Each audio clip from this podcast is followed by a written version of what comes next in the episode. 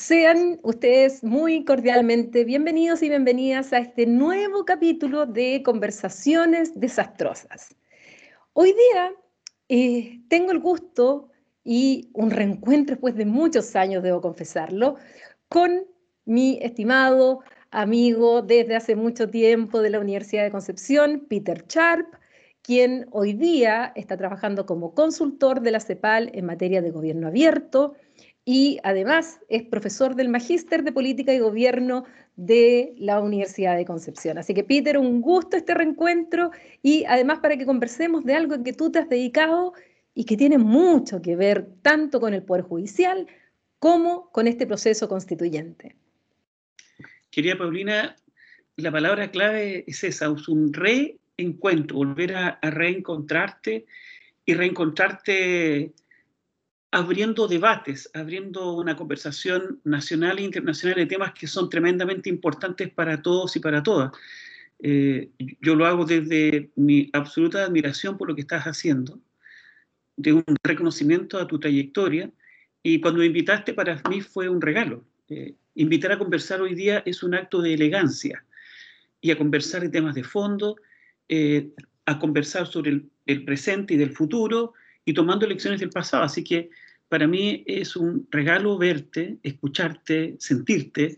Eh, así que aquí estoy a vuestra absoluta disposición.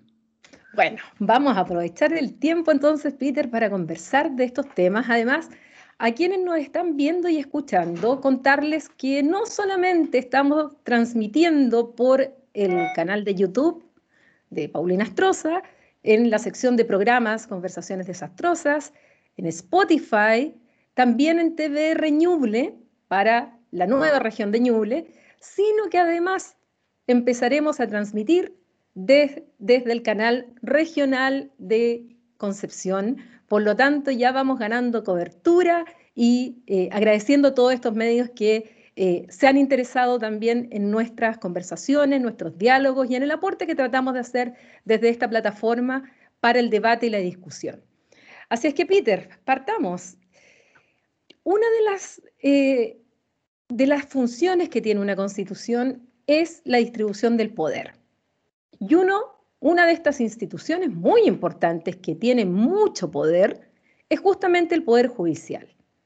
Entonces yo quisiera conversar sobre el Poder Judicial y sobre el tema de gobierno abierto, porque eh, quiero que partas explicándole a la gente por qué están vinculadas, por qué es importante, por qué debemos debatir sobre este tema justamente en este periodo de eh, que estamos prontos a elegir a los 55 convencionales y donde partirán ya ellos y ellas a redactar esta nueva constitución. Bueno, es un temazo este que vamos a conversar hoy día, pero si tuviéramos que resumirlo en una palabra, es hablar de política.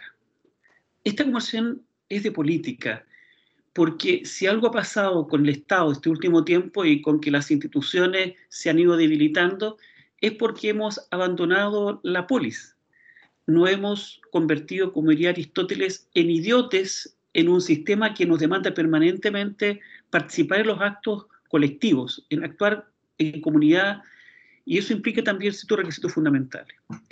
Si nosotros vemos la constitución del 80, que entra en vigencia el 81 en marzo del 81, todo el reglamento jurídico institucional nuestro, tanto en la constitución, la ley de bases, el estatuto administrativo que rige los funcionarios del Estado, que por lo tanto tiene su primera obligación es eh, eh, aplicar políticas públicas a partir de la constitución, son todos ordenamientos jurídicos de la Guerra Fría, en el paradigma del enemigo. En el paradigma de la doctrina de seguridad nacional. Por lo tanto, estamos con una instalación institucional y jurídica de la Guerra Fría en el siglo XXI, donde ellos jamás pensaron en Internet cuando la redactaron, jamás incluso pensaron en una pandemia que tiene en jaque al Estado, que el Estado está resquebrajado, con poca legitimidad por lo mismo, porque no ha sabido responder a las necesidades del mundo de hoy. Y además porque nosotros tenemos un Estado castrense. La lógica de la Guerra Fría es crear una administración pública castrense, que tiene varias características. Es una administración pública jerarquizada, es una administración pública eminentemente masculina, porque la mujer solo votó el 52. Hubo 150 años desde la República en que la mujer no era ciudadana. Una mujer premio Nobel, el 45, Gabriela Mistral, que era premio Nobel de literatura, pero no era ciudadana. Por lo tanto, es castrense, masculina, y por lo tanto es un Estado cerrado, porque la lógica de la guerra, la lógica de la estrategia es no entregar información pública, porque como dice eh, algunos autores que el arte de la guerra es el arte del engaño, Clausewitz. Y en consecuencia, el Estado, como ya lo concebimos, y en esta constitución, como en todas las anteriores, desde el reglamento constitucional de 1811, el 12, el 14, la constitución del 18, la constitución del 22, la constitución del 23, la del 28, la del 33, que marcó el, punto de inflexión de, las constituciones, que fue la que más ha durado, autoritaria, conservadora, castrense, militar total, la del 25, que mantiene la lógica, y la del 80 son constituciones eminentemente en estas características. Por lo tanto, estamos hoy día frente al paradigma de la guerra, al paradigma del ciudadano adversario, al paradigma de la sospecha. Y en consecuencia, no hay confianza política. Entonces, cuando hablamos de gobierno abierto, debemos decir que el gobierno abierto no es gobierno cerrado. Y hoy día, nuestra sociedad, estamos debatiendo sobre una nueva constitución, pero esa nueva constitución debe ser en clave de gobierno abierto. Ahora, ¿qué es el gobierno abierto? El gobierno abierto en una ecuación es conversación. Y podemos definirlo como un diálogo, el logos, el intercambio del conocimiento en doble vía, un diálogo político, es decir, de los temas de la polis, y ético, fundado en tres principios fundamentales, según la visión de Naciones Unidas. Primero, la transparencia de datos. Segundo, la participación ciudadana. Tercero, la colaboración ¿Para qué? Para construir dos elementos fundamentales. Por un lado, honor social para quienes trabajamos en el Estado y realizamos labores públicas, honor social, y evidentemente valor público, según la definición de Mark Moore, que surge a partir del año 95. Eso es la definición en general de gobierno abierto. Es un diálogo político valórico fundado en la transparencia, la participación y la colaboración que construye honor social y valor público. Cierro comillas. Me recuerdas mucho, me estás recordando mucho el debate de, y obviamente yo lo llevo a mis temas internacionales, al Tratado de Escazú. El Tratado de Escazú no es otra cosa que un acuerdo que lo que busca es la transparencia, la participación, el acceso a la justicia y, una democracia eh, ambiental justamente eh, para beneficio de la ciudadanía que no, no existan estas cosas cerradas, que no te entregan la información, que te, piden miles de, trámites para que alguna empresa o alguna autoridad pública te entregue la información. Eh, entonces, eh, me es imposible no hacer el link con los principios que me estás señalando con el Tratado de Escazú. Y es un link absolutamente eh, amoroso con el Tratado de Escazú. ¿Por qué? Porque el Tratado de Escazú se inspira en principios de gobernanza abierta, porque surge de la Agenda 2030 sobre desarrollo sostenible y esa Agenda 2030 dice que el camino para lograr la agenda es el camino del gobierno abierto. Y en específico, el objetivo 16 de la Agenda 2030 que dice de la paz, instituciones sólidas, ¿cierto? Y el acceso a la justicia. Y el acuerdo de Escazú también tiene que ver con el respeto al medio ambiente que está en la Agenda 2030. Por lo tanto, el gobierno abierto no es una meta. El gobierno abierto es el camino. Es la forma como vamos a fortalecer la democracia. Expliquemos a la gente, Peter, ¿qué, es la Agenda 2030? Para que la gente sepa. Exacto. La Agenda 2030, también llamada Agenda de Desarrollo Sostenible, es un acuerdo multinacional suscrito en el año 2015, donde los países que suscriben la agenda, que son más de 175 países, se comprometen en un plazo de 15 años a cumplir 17 objetivos estratégicos. Esto en el marco de las Naciones Unidas, ¿verdad? Dentro del marco de las Naciones Unidas, amparado por las Naciones Unidas, ¿cierto? A cumplir 17 objetivos estratégicos y que tiene, tiene que ver con el cuidado del agua, eliminación del hambre, de la pobreza extrema, la agenda de género, el objetivo número 5, la justicia abierta, el objetivo 16, el desarrollo, la vida subacuática, en fin, todo lo que tiene que ver con derechos humanos fundamentales, pero también derechos humanos hasta de cuarta generación. ¿Cuáles son los derechos de cuarta generación? La democracia, la información pública, la inclusión y la pluralidad, y también el respeto al medio ambiente. Eh, yo escuchaba también a un otro invitado, a Claudio Maggi, que hablaba de la importancia de la innovación, pero también del medio ambiente. Por lo tanto, la Agenda 2030, con estos 17 objetivos estratégicos, en alianza con este primo hermano llamado Gobernanza Abierta, que también surge al alero de las Naciones Unidas en la sesión 66 en, en septiembre del 2011, producto de una propuesta que hace el presidente Barack Obama y que suscriben también siete países adicionales, entre ellos Gran Bretaña, ¿cierto? Noruega, eh, Brasil, entre otros. Ahora, ¿cómo surge esta idea de gobierno abierto? El año 2009, cuando Obama, un hombre afroamericano que tenía pocas probabilidades de ganar la presidencia, recurre a la sociedad civil a través de las redes de, información, a las, a las TIC, ¿no?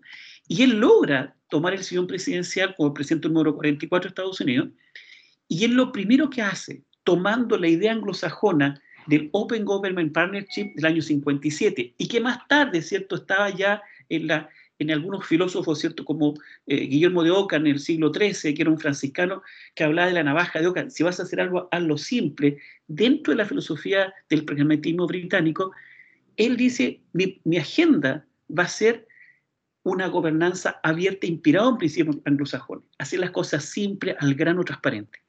Y él emite lo que se llama el Memorando Obama del 2009, y el memorando significaba transparencia y gobernanza abierta. Y esta idea Obama la lleva a Naciones Unidas y lo suscriben ciertos ocho países. Hoy hay 80 países, entre ellos Chile. En América Latina, prácticamente toda América Latina, salvo Bolivia, Venezuela, Haití y Cuba. Y Bolivia, perdón, eh, Ecuador se suscribió hace muy poco, hace ya recién dos meses, pero faltan cuatro países que aún se incorporen. Pero la alianza, y se crea una alianza mundial de gobierno abierto, ¿cierto?, en 2011, de la cual Chile es parte, y que implementa planes de gobernanza abierta cada dos años, pero siempre fundado en estos tres grandes principios, transparencia, participación y conversación. El objetivo del gobierno abierto es muy simple, fortalecer la gobernanza, asegurar el estricto respeto a los derechos fundamentales, mejorar la gestión pública, reforzar la idea de bien público y sobre todo generar paz social cada país tiene sus propios problemas, pero hay un mínimo común denominador, que los estados de derecho están en jaque y algunos en jaque mate. Hay estados fallidos, derechamente. Mm.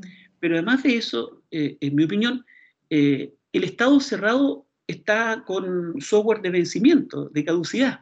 El estado cerrado, este paradigma de la guerra, no tiene ninguna, no, no da respuesta a la ciudadanía. Hay gobiernos, ¿cierto?, que tienen 6%, 14%. El nivel, el promedio de gobernanza en América Latina no sobrepasa el 20%, los partidos políticos un 13%, los poderes judiciales con un 21% en América Latina, en promedio, salvo Costa Rica que se dispara al 49%, Chile está en el 24%, Salvador está en un 13%. Por lo tanto, el, el tema de la gobernanza hoy día es un tema que hay que abordar con mucha fuerza, pero en clave de gobierno abierto. Cuando nos referimos a la transparencia, no estamos refiriéndonos al derecho a la información pública, porque se ha entendido que todos los ciudadanos tenemos legítimamente el derecho a conocer la información del Estado, porque esa información es pública. ¿Y es pública por qué? Porque nosotros la entregamos y la financiamos. Y más aún todavía, se entiende hoy día, ya en el acuerdo de la Agenda 2030 del 2015 y en la Carta Internacional de, de Información Pública o de Datos Abiertos, se entiende que el derecho a la información pública es un derecho humano de cuarta generación. Y la pregunta es, ¿y dónde está eso? Artículo 19 de la Carta de, la Declaración Universal de, los Derechos Humanos, artículo 13 del Pacto San José de Costa Rica, que fue el fundamento para condenar a Chile a que elaborara una ley de transparencia en 2000, el 2008, el artículo también 19 del Pacto Internacional de Derechos Políticos y Civiles, la resolución 147 de la OEA sobre el Comité Jurídico de la OEA que dice que los toda la información que el Estado tiene y que no tiene el carácter de relacionada con la seguridad nacional ni con la protección de datos personales, esa información es pública. Porque hoy día el derecho a la información pública es un derecho humano de cuarta, de cuarta generación, un derecho fundamental.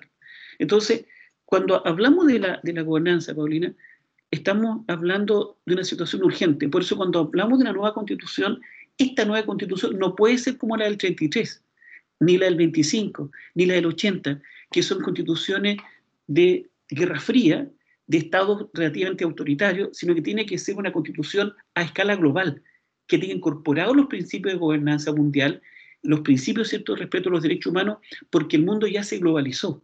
Cuando Tim Berners-Lee, el año 89, en la frontera franco-suiza, crea la W, el Internet, el mundo nos cambió. Esa revolución hasta el día de hoy nos está invadiendo nuestros hogares.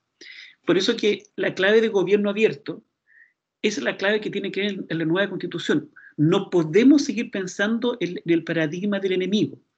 Lo que sí la discusión está hoy día puesta en quién es el dueño del fuego. Y ese dueño del fuego no pueden ser lo mismo de siempre porque quemaron la pradera. El fuego tiene que repartirse entre todos. Por eso que el gobierno abierto es un desafío político. Debemos volver a hablar de la política. Lo que ha ocurrido en nuestro país, en América Latina, en Estados Unidos, en, todo, en toda Europa en general, es que hemos abandonado la política, porque siempre se vio como algo negativo. Y algunos fundamentalistas, ¿cierto?, de la privatización y de la ausencia, como que si el político fuera per se un corrupto, como si el político fuera per se un inepto. Eso debemos terminar con ese flagelo de la injuria a la política. Yo soy un político porque vivo en la polis. Hoy día la gente se pregunta, bueno, yo no me meto en política, no me importa que gobierne, pero hay que decirle a esa persona que hoy no está escuchando que cada vez que compra pan paga un 19% de ese impuesto. Ese impuesto financia el Estado y el Estado implementa políticas públicas. Por tanto, cada vez que compramos pan, hacemos política. Peter, en ese sentido, eh, lo que está detrás, y coincido absolutamente contigo, es que hay una desconfianza. Nuestra constitución tiene una desconfianza con la ciudadanía. Una de las expresiones de esta desconfianza es que nosotros tenemos, por un lado, un sistema de gobierno de democracia representativa, donde elegimos autoridades, pero no tenemos otras formas, a diferencia de otros sistemas, en que la ciudadanía también forme parte del hacer política. Eh, eh, y no hay que irse a los eh, porque cuando uno empieza a proponer, por ejemplo, vías institucionales de participación de la ciudadanía, como ampliar el plebiscito del referéndum, que nuestra constitución está absolutamente restringida a una situación de enfrentamiento entre los poderes y el Ejecutivo, y que incluso se tuvo que reformar la constitución para poder hacer este plebiscito, que abrió el camino al proceso constituyente o que en nuestro sistema no tenemos, por ejemplo, la iniciativa popular de ley, que la ciudadanía se junte y a veces tú puedes juntar un millón, dos millones de firmas, pero si el Ejecutivo o el Legislativo, dependiendo eh, a quién le corresponde la materia, no quiere entrar a conocer de un asunto, nuestro sistema no lo puede obligar. A diferencia de otros países donde si tú juntas un determinado número de firmas, no es que tú obligues al legislativo a dictar eso que tú estás diciendo. No, es a que entren a legislar sobre el tema. Puede que lo que salga después sea distinto a lo que se había propuesto, pero por lo menos entró a debatir. Entonces, no es que estemos hablando que busquemos un sistema suizo que tiene todas las herramientas de democracia semidirecta, pero al menos ir abriendo esta constitución a mayor participación ciudadana, porque tú dices, y concuerdo absolutamente contigo en que hemos dejado la política a los políticos y sentimos que todo lo que hacemos, el resto, no es político, siendo que es tan político como la política partidista. O sea, eh, el decirse yo soy apolítico es una posición política, eh, que de hecho no existe ese apolítico. O sea, ya está planteando una posición política. Y en ese sentido, la transparencia, la, la confianza en las instituciones. Estamos nosotros en un periodo muy, muy crítico en Chile y que nos llevó también al estallido social en que la desconfianza de la ciudadanía con sus instituciones, con casi todas, porque al final se salva bomberos, pero del resto, o sea, si empezamos a ver eh, los informes del mismo PNUD, o las últimas encuestas de la CEP, que se toma muchas veces como el oráculo de la política, Bueno, todas las instituciones están pero absolutamente desprestigiadas, todas han bajado más o menos, pero todas han bajado. Algunos han tenido caídas tremendas, como el caso de Carabineros, o partidos políticos, eh, el gobierno, el Congreso, el Poder Judicial, la las iglesias, tanto la Iglesia Católica como otras iglesias como la Evangélica, todas han tenido sus crisis, todas han tenido sus... están hoy día en Chile muy desprestigiadas. Entonces, ¿cómo un gobierno abierto puede venir a mejorar esta confianza en la ciudadanía? Porque sin confianza en la ciudadanía, en sus autoridades, sencillamente un sistema no se mantiene. La inestabilidad política continuará y y va a estar este alejamiento ya sea por abstencionismo electoral o finalmente puede llegar a un extremo donde, como dice Katia Araujo, lo que era malestar se transforma en rabia. Lo que los franceses hablaban que, de lo que se pasaba de la groña al, a la rage. O sea, y esto es finalmente una olla de presión que reventó. ¿Cómo ayuda el gobierno abierto? A que no volvamos a llegar a esa situación crítica que finalmente movió a la clase política a abrir un proceso constituyente que todavía tiene muchos obstáculos, que yo todavía observo muchas cosas que si no se hacen bien, todavía eh, esa fragilidad de la confianza está todavía ahí. ¿Cómo ese, ese, ese espíritu, esa épica, ese relato que lo sentimos el 25 de octubre, podrá mantenerse el 11 de abril y continuará. ¿Y de qué manera el gobierno abierto va a ayudar en eso? Esa es mi pregunta. Bueno, las instituciones, Paulina, que tú señalabas son todas instituciones clave de gobierno cerrado. Carabineros, la Fuerza Armada, las iglesias, que tienen una tradición eminentemente eh, monárquica. De hecho, la ley de base de Administración General del Estado, nuestra, el artículo 7, dice que los funcionarios públicos están sujetos a un régimen jerarquizado y disciplinado. Deberán obedecer fiel y esmeradamente las instrucciones que le imparte el superior jerárquico. La confianza se construye con un prerequisito que es fundamental, que es la verdad. Y la verdad se construye en base a uno de los principios de la gobernanza abierta, que es la transparencia. Y la transparencia es el derecho a la verdad.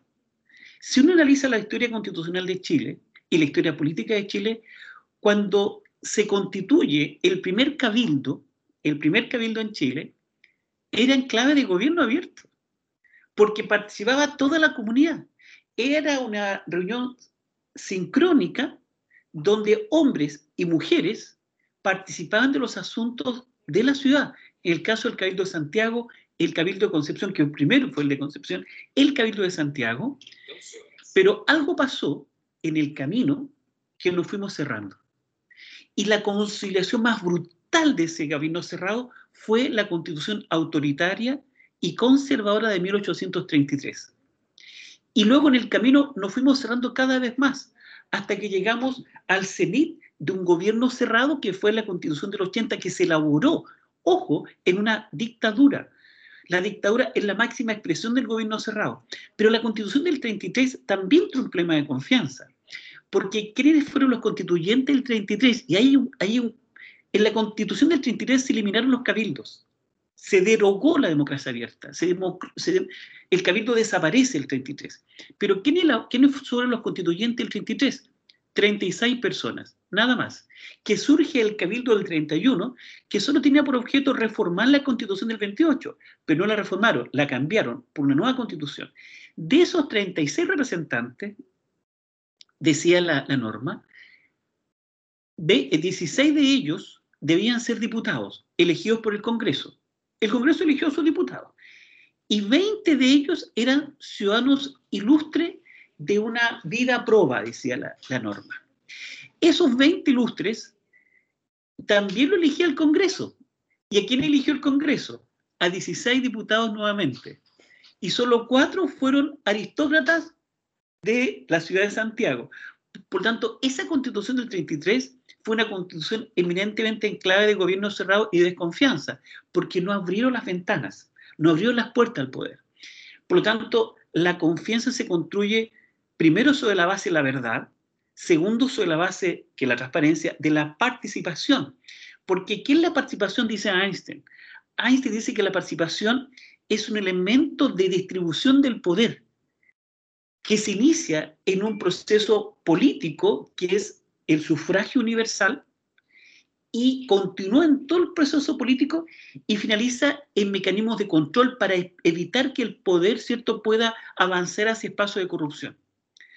Por lo tanto, la confianza se destruye cuando se elimina la participación verdadera, porque lo que hoy tenemos en la ley 20.500 no es una ley de participación, es una participación, más bien de carácter simbólico. Es una ley sin financiamiento, es una ley donde los COSOC tienen escasa injerencia en los asuntos públicos, donde tenemos una ley de transparencia del 2008 que es absolutamente débil, ya se está trabajando en eh, la ley de transparencia 2, y para qué hablar de los espacios colaborativos, no existen, porque la lógica de la colaboración que tiene como fin último es la innovación y como decía Claudio Maggi, la innovación tiene un presupuesto que es la equidad, es una sociedad que es eh, que, no es justa, evidentemente no puede haber innovación. Es una sociedad que no está educada, tampoco puede haber innovación de verdad o factores competitivos. En Chile tenemos una tremenda brecha salarial. En el mundo, 1.200 personas viven con un dólar diario. ¿Qué posibilidad de acceso a Internet tienen? O educación, ¿cierto?, a distancia, con teletrabajo. Ninguna posibilidad. Por tanto, la confianza justamente se destruye cuando hay falta o falta el derecho a la verdad y cuando la participación es meramente simbólica. ¿Chile tiene transparencia? No, sigue con lógica de la lógica de la guerra. Chile tiene, una, tiene participación ciudadana escasísima, porque a propósito de la participación y la construcción de la confianza existe lo que llaman el espectro de la participación. Y ese espectro participativo, dicen los autores, son cinco niveles. La, información, que es una sola, una sola vía, que el gobierno lo que hace, como hace el Ministerio de Salud hoy día, que informa a la comunidad lo del COVID. La gente escucha en forma pasiva, en uso de dirección. Segundo, en la consulta, que le pregunta a la ciudadanía, la ciudadanía se pronuncia y dice sí, lo tendremos en cuenta, pero no es vinculante. Lo tercero, ¿cierto?, es la implicancia. Es decir, se compromete el gobierno a participar con ello, pero siempre la decisión va a ser del gobierno. Tercero, la colaboración, que subsume la participación, que podría ser, son negocios, de, son espacios de negociación entre el poder establecido y la sociedad civil, pero que al final el poder decide, y en quinto lugar, en la delegación del poder. Ese nivel es el clave de gobierno abierto. Lo que tenemos hoy día en, nuestra constitución y en otros elementos jurídicos, alcanzamos, pero con suerte, al segundo nivel, de la consulta, pero tampoco vinculante además. Mm. De necesitar una participación más vinculante como fue en los cabildos, que eran vinculantes, y que la constitución del 33, que la abuela era del 80, era una constitución que no, no, no, no creía en la, en, la, ciudadanía. Y eso, Paulino, nos trae un problema bien grave, que si nosotros no abrimos el Estado, no abrimos la participación ciudadana, vamos a tener hechos cada vez más violentos para derrocar el Estado, como ocurrió cuando se incendió el Parlamento en Paraguay, lo que ocurrió en Guatemala, y para qué hablar nuestro estallido social en América Latina este último tiempo, en Colombia, en Chile, en Ecuador, eh, etc. Entonces, eh, no hay otra alternativa. Hoy día abrir el Estado es una condición absolutamente sine qua non para tener una democracia de, verdad. Y eso además está estrechamente ligado con la innovación, con la forma que tenemos que administrar las tecnologías de información, cómo debe comportarse la sociedad civil. Y aquí quiero hacer, si me permite, un pequeño caminito. Eh, normalmente, y tú eh, en esto eres experta, ¿cierto? En, Después de la, de la Segunda Guerra Mundial, estos 16 estados ¿no? que estaban debatidos en Europa, aparece el Plan Marshall que se anuncia en la Universidad Harvard el 47, el 7 de enero. Y Marshall, el Plan Marshall se asocia con una forma de administrar el Estado y que se denomina cierto este Estado keynesiano, eh, eh, muy propio de una, de una, lógica más beberiana, jerarquizada, como un ejército sin armas.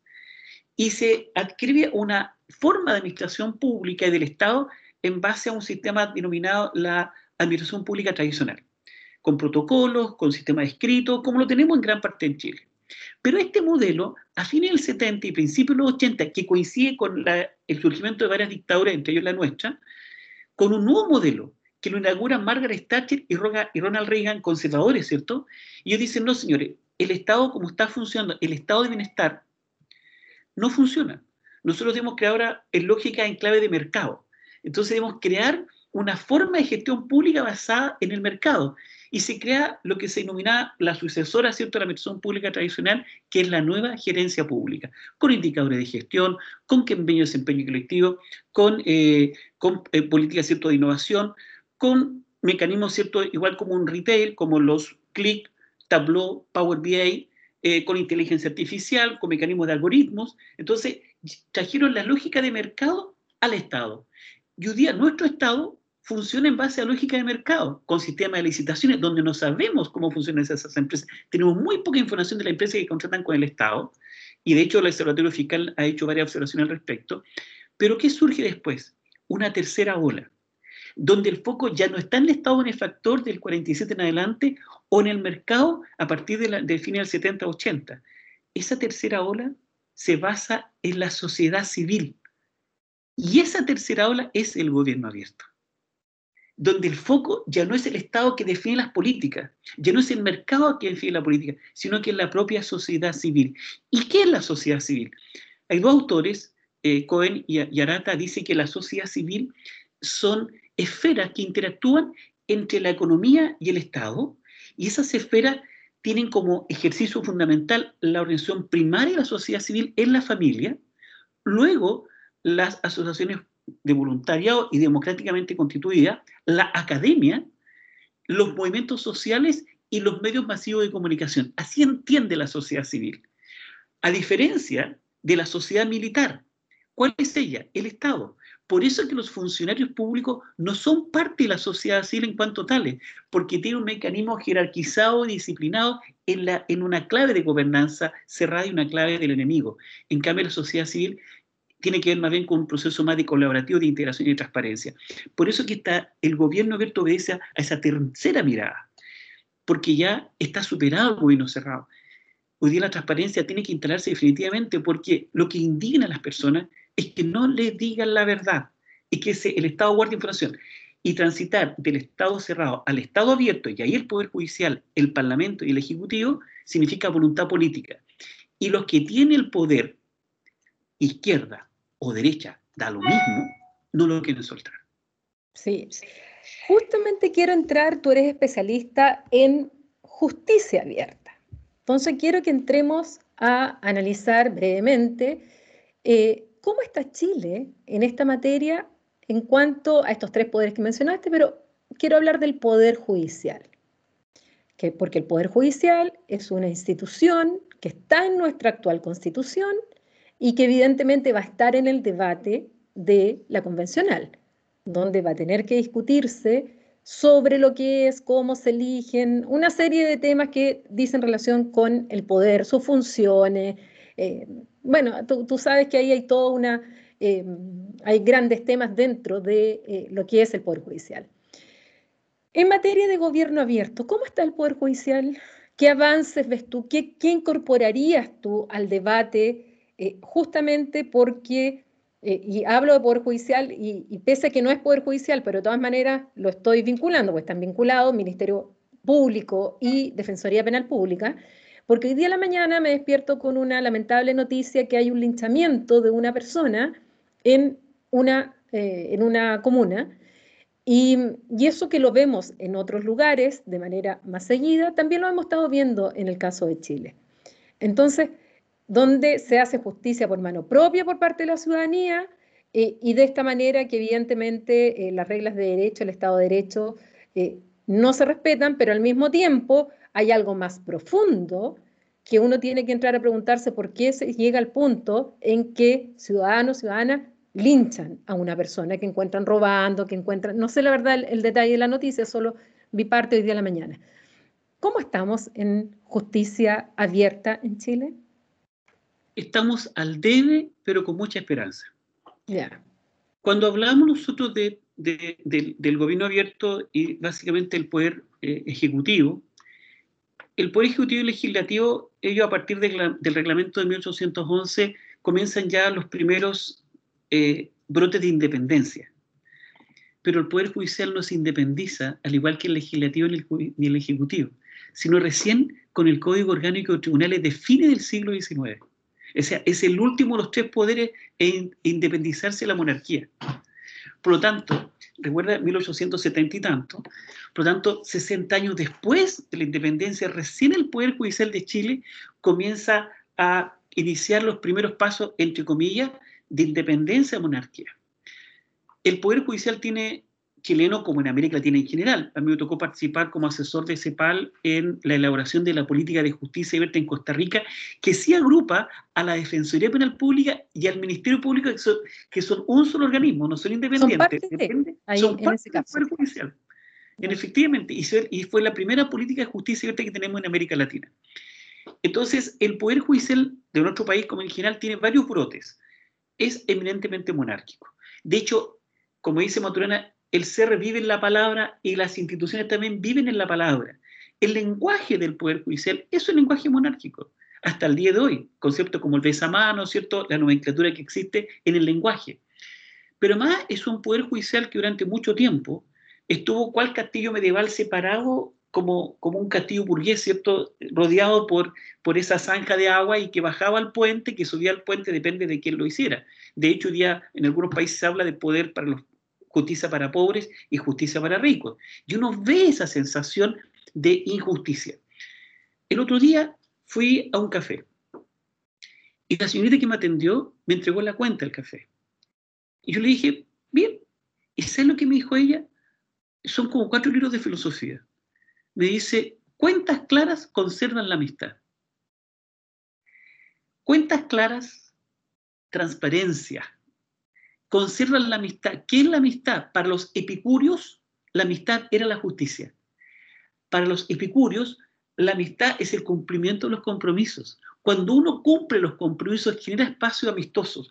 Cuando no se cumplen los compromisos, crean espacios inamistosos. El linchamiento es un espacio que no es un espacio amigable, naturalmente, sino que lo declaran enemigo del pueblo y por lo tanto el pueblo lo lincha, cual cierto guillotina, cierto, o, o las ejecuciones públicas que se hacían en algún tiempo en nuestra historia. Por lo tanto, el poder judicial está avanzando poco a poco. Yo, hemos conversado con, con, con representantes del Poder Judicial, yo me reuní con el presidente de la Corte Suprema en su momento, con el presidente de la Corte de Apelaciones de Iquique, con el presidente de la Corte de Apelaciones de Antofagasta, tuvimos conversación con el presidente ¿cierto? de la Corte de Apelaciones de La Serena, eh, con el presidente de la Corte de Apelaciones de Concepción en su momento, hablamos sobre justicia abierta. Pero luego de una conversación de ya de cinco años, recién ahora, por suerte, el Poder Judicial de Chile se va a incorporar al quinto plan de acción de gobierno abierto, generando para elaborar una política de justicia abierta. Pero además el Poder Judicial de Chile tiene una aprobación del 24%, versus el 49% de Costa Rica, que sí tiene una política de justicia abierta. Pero aún estamos en deuda. El Poder Judicial necesita conectarse mucho más con el pueblo, con los ajusticiados. Necesitamos una verdadera política de lenguaje claro, abrir los datos, generar mayor transparencia, pero no una transparencia pasiva, sino una violenta transparencia, por así decirlo. Es decir, aquí ya no podemos esperar que Penélope cierto lo vayan a buscar al banco de Pino Verde en la estación. Aquí hay que subirse al tren.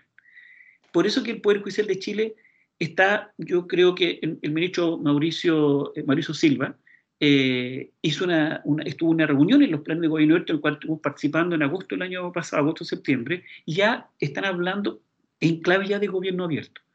Pero eso es absolutamente necesario. Yo quiero rescatar que el Poder Judicial de Chile eh, debe avanzar a una política de justicia recordando, por ejemplo, hay un, así como decimos que una lógica monarca, pero parece que eh, no se ha leído, hay un libro maravilloso que se llama eh, Luis IX, rey de Francia, Ludovico IX. Y Ludovico IX, el rey, de, el, rey el rey Luis de Francia, por eso muchas ciudades se llaman San Luis, porque se declaró santo, él hablaba de la justicia. Y él decía que para conectarse con el pueblo en la justicia, él se iba a un campo y ubicaba un roble y sobre ese roble hablaba con los ciudadanos, con sus, gobernados y hablaba lenguaje claro, simple. Hoy día nosotros seguimos la nomenclatura del lenguaje latino porque lenguaje claro no tiene que ver cómo uno habla, sino cómo lo escucha. Entonces este poder judicial debe escucharse mejor. Porque lo contrario, ese linchamiento es una clara muestra que nuestro Poder Judicial sigue siendo jerarquizado, ¿cierto? Y cerrado. Por eso es muy importante, porque la base de un sistema democrático es un robusto Poder Judicial. Bueno, Peter, yo te agradezco muchísimo la conversación. Eh, realmente aclaraste conceptos que uno escucha, pero no sabe, y que uno se da cuenta que están tan vinculados con la vida diaria de uno, porque lo que tú estás diciendo tiene que ver con lo que uno hace, vive, siente en esta polis de la cual queramos o no somos parte. Y eh, qué importante todo lo que nos, nos has contado de la transparencia, de la participación, de las confianzas, porque yo creo que si algo se ha perdido mucho este último tiempo ha sido confianza. Confianza hasta en el vecino, en la vecina, en eh, en los cercanos. Eh, y eso es algo que debe ganarse. Y dentro de eso están los partidos políticos, que no alcanzamos a hablarlo, pero ya tengo un invitado que vamos a hablar justamente eh, de los partidos políticos y la confianza, porque la confianza tampoco no se decreta. La confianza se crea, se genera, es un proceso. Tampoco es algo que tú vas a dictar una ley de transparencia o vas a dictar una ley de confianza y la gente va a creer inmediatamente de todo lo que le dicen. Entonces, estos son procesos muy importantes y que ojalá esa confianza, esa transparencia, esa participación esté presente en nuestro proceso constituyente. Porque para que tenga realmente representación y legitimidad real, no, no, no la legitimidad legal, sino que esa legitimidad que la ciudadanía sienta que eso que va a salir producto de, esta, de estas conversaciones, negociaciones, diálogo, y cuando hay negociaciones, ceder, ceder en aquellas cosas y lograr un equilibrio, porque algunos creen que el negociar es sentarse a la mesa y no ceder nada. Bueno, ahí hay mala fe y sencillamente no se llega a ninguna parte. Entonces, qué importante es todo lo que has señalado, sobre todo para nuestro proceso constituyente, para que esa constitución que surja y que ya tú lo has explicado también, que va a surgir de una manera inédita en la historia de Chile, pueda representar realmente lo que la ciudadanía está hoy día manifestando por diversas vías, y no solo a través de las vías institucionales, porque ha habido vías no institucionales a través de las cuales la ciudadanía también se está manifestando y hay que escucharla. Y no es solo un tema de falta de expectativas porque la gente quiere que le den cosas. Como dice Katia Araujo, también es falta de expectativas para que los traten a todos a todas de la misma manera, sin discriminación, sin eh, importar de donde uno venga, si es de Santiago o es de región, si tiene un apellido X o tiene otro apellido. En fin, tantas cosas. Así es que eh, con esto termina nuestra conversación, Peter. Un agrado tremendo. Eh, creo que lo que tú has planteado viene a complementar muchísimas las conversaciones anteriores y también me va a abrir muchas cosas para las conversaciones que voy a tener más adelante con otros invitados aquí en Conversaciones Desastrosas. No, Paulina, yo te quiero dar las gracias eh, en los énfasis que hemos planteado, porque el futuro es un futuro ya en gobierno abierto. Es como la llegada del Internet. Llegó para quedarse. El gobierno abierto no es otra alternativa. Solo podemos tener gobernanza en la medida que tengamos una gobernanza absolutamente transparente, que los que tienen el poder la compartan, comparten el fuego, los que han sido siempre en el fuego, la participación ciudadana que debería ser ya vinculante y la colaboración para construir innovación. Pero también hay un nuevo desafío, la brecha digital que, que existe, por tanto va a ser una democracia media, si no todo el mundo está, de hecho, CEPAL planteó la idea de la canasta básica digital, que todo el mundo pueda tener, que no haya excusa para que alguien pueda tener un dispositivo móvil con internet gratuito, dice la CEPAL, que significa el 1% del PIB. Toda la, la discusión que viene sobre los neuroderechos, es decir, la información que está en nuestros cerebros para legislar sobre qué. Hay un proyecto de ley en el Parlamento. Y incorporar a esta democracia, en clave de gobierno abierto, las tecnologías de información, porque aún estamos en clave prácticamente sin considerar la revolución que ha significado Internet, hay que estar preparado para eso. Hay un libro maravilloso que se llama Alquimia, que habla de un nuevo avatar. Ese nuevo avatar es el homo algoritmo, es decir, cómo esta democracia convive con los algoritmos, pero también tiene que regularlo. Y un tercer y cuarto desafío, un tercer desafío muy importante de la nueva constitución, el derecho a la protección de los datos personales. Hoy día, ¿quiénes son los dueños de nuestros datos? Esto debe estar garantizado en, la nueva constitución y tiene que ver con el gobierno abierto. Porque hoy día, y con esto solo termino, en la Edad Media todos sabíamos quiénes tienen el poder, los dueños de la tierra.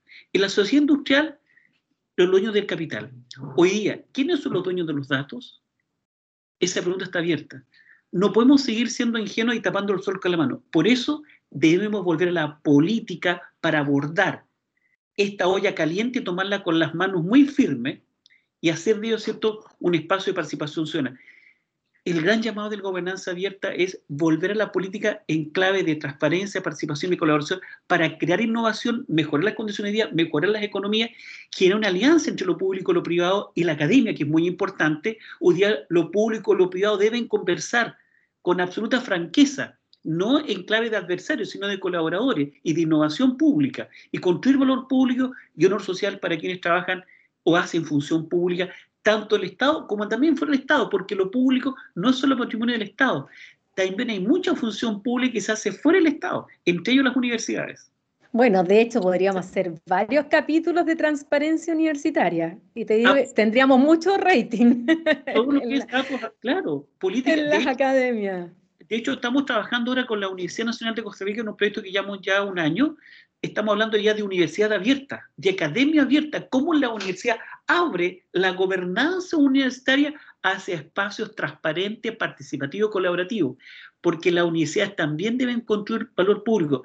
Algo muy simple. Cuando hablamos de gobierno abierto, no solamente nos referimos al gobierno del Estado como política de Estado, porque esta es una política de Estado, sino también al gobierno abierto de la Junta de Vecinos, de los sindicatos, de los gremios, que también deben tener gobernanza abierta, de los clubes de fútbol, de las universidades, de los gobiernos corporativos, todos ellos tienen que tener también clave de gobernanza abierta. Nada sacamos con tener un gobierno nacional abierto si las juntas de vecinos son corruptas o los sindicatos son cerrados.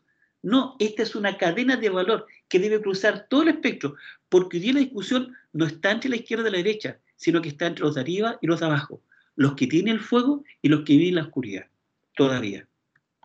Qué bien para terminar este capítulo, Peter. Gracias de nuevo y gracias también a ustedes quienes nos ven en YouTube, que nos están viendo o nos están escuchando a través de Spotify, a través de TV Reñuble y como ya les conté, a partir del día miércoles eh, ya partimos a través de la señal de canal regional. Así que lo esperamos en una nueva nueva conversación desastrosa muy pronto. Gracias y hasta pronto.